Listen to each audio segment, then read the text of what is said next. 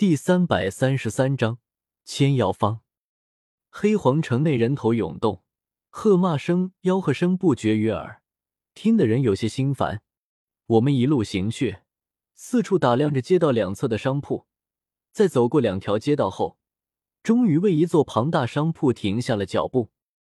这商铺足足占了半条街大小，乃木质阁楼建筑，大体为青色，简约典雅。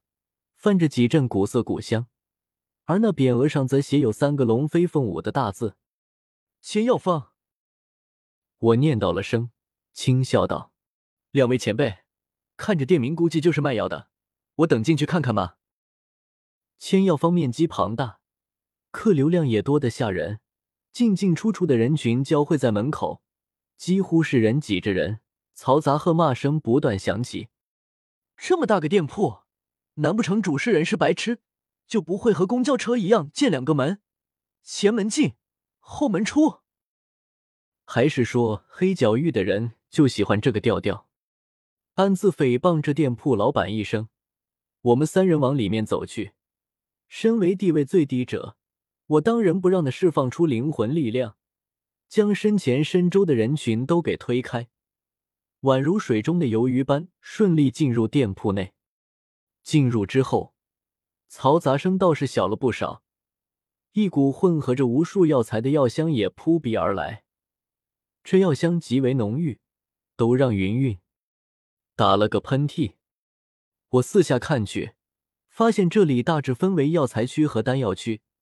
相比之下，自然是成品的丹药生意更好，毕竟大部分斗者不会炼丹，买来药材熬汤喝吗？还是炒着吃？披着黑色大斗篷，我们三人往药材区那边走去。随后瞥了瞥这里摆放着的药材，嗯，完全不知道是些什么东西。毕竟我们三人没人是炼药师，毒师也不是。这些药材对我来说，就是些乱七八糟的草根、树皮、矿石、骨骼。三位先生，不知道需要点什么药材？我千药方是黑皇城名列前茅的大药铺。想必在这里，你们应该能够买到想要之物。这时，身后突然响起一道苍老声音，我回头看去，却见是个老头。看那衣袍样式，大概是千药方中人，正笑呵呵朝我们拱手。我沉吟一声，问道：“我需要龙须冰果根，你这里可有的买？”结果话音未落，这老头的笑容便僵在脸上，嘴角狠狠抽了抽。片刻后，才整理好心情，苦笑道：“先生，老夫是一位二品炼药师。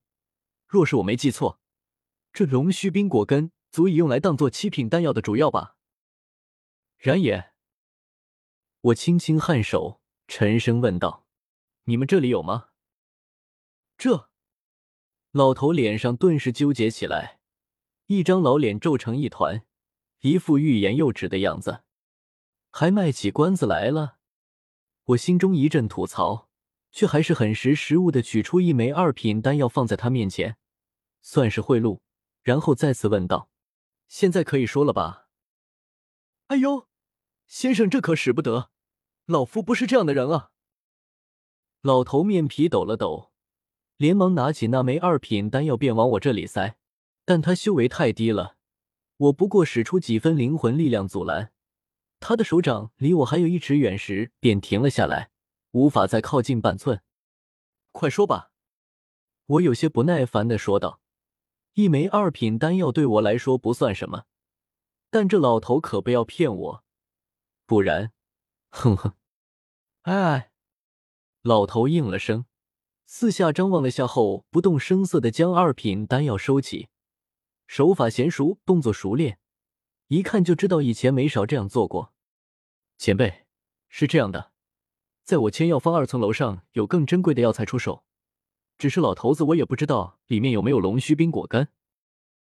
而且二层的药材并不以金币出售，而只能以同等价值的丹药换取。以龙须冰果根的价值来说，至少要一枚六品丹药才能换取。老头收了我的贿赂，连称呼都换成了前辈。微微躬身，笑着说道：“前辈，事情便是这样。您若是有兴趣，老头子这便为您引路去二层楼。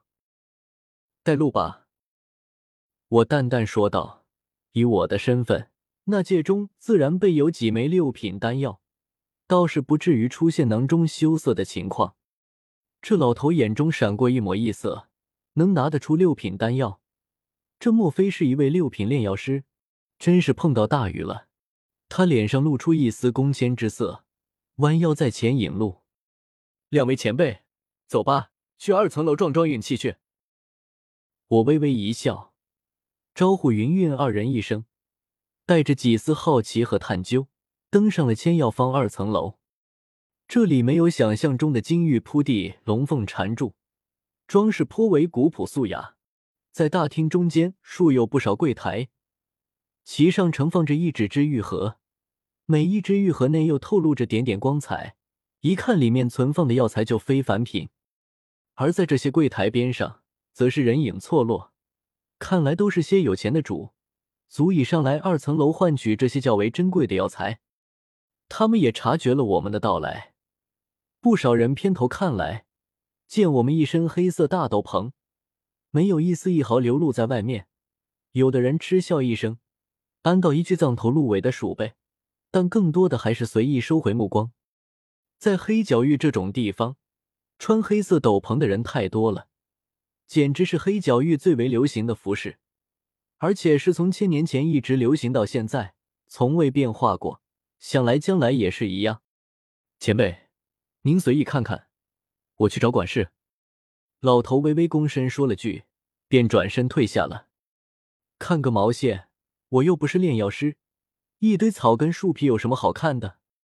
四处张望了下，见大厅边缘有供人休息的座椅，上面还有瓜果点心、茶水，我便招呼云云二人过去坐下。可惜我没了肉身，没法吃东西，只好对云云说道：“云前辈，走了一路饿不饿？要不要吃点东西垫垫肚子？”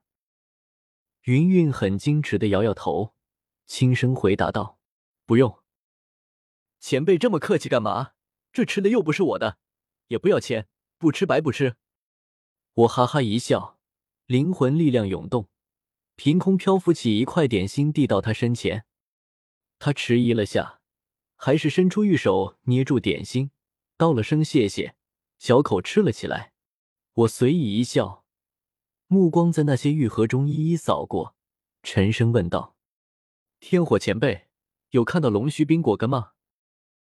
天火尊者坐在我一侧，摇了摇头，苍老的声音从大兜帽下传出：“没有看到，或许是千药方本就没有，或许是过于珍贵没有拿出来，且再看看吧，也不急于一时。”我点点头，只好偏头继续投喂云前辈：“来，前辈尝尝这块桂花酥，这个葡萄看上去也挺好吃的，也尝尝。还有这块小熊饼干，嗯。”要不来口香茶润润喉咙，不然容易噎着。云云一阵哭笑不得，但面对我的好意，还是来者不拒，像只小仓鼠般将我递去的瓜果点心一一吃下，然后微微抬头抿了口茶水，姿态优雅，露出一截雪白颈脖。呵呵，这位先生，不知我千药方准备的点心可合你的胃口？就在这时。一道软软糯糯的女子声音突然响起，我下意识循声望去，却是瞧得一名身着红色宫袍的女子正悄然而立。她容貌颇为艳丽，凹凸有致的娇躯在宫袍的包裹下彰显的淋漓尽致，散发出一股成熟女人特有的动人韵味。而最引人注目的，则是她那对水盈盈的眼眸，其中似是永远暗噙着几丝诱惑。一双黛眉则如弯月般，永远透着丝丝妖娆妩媚。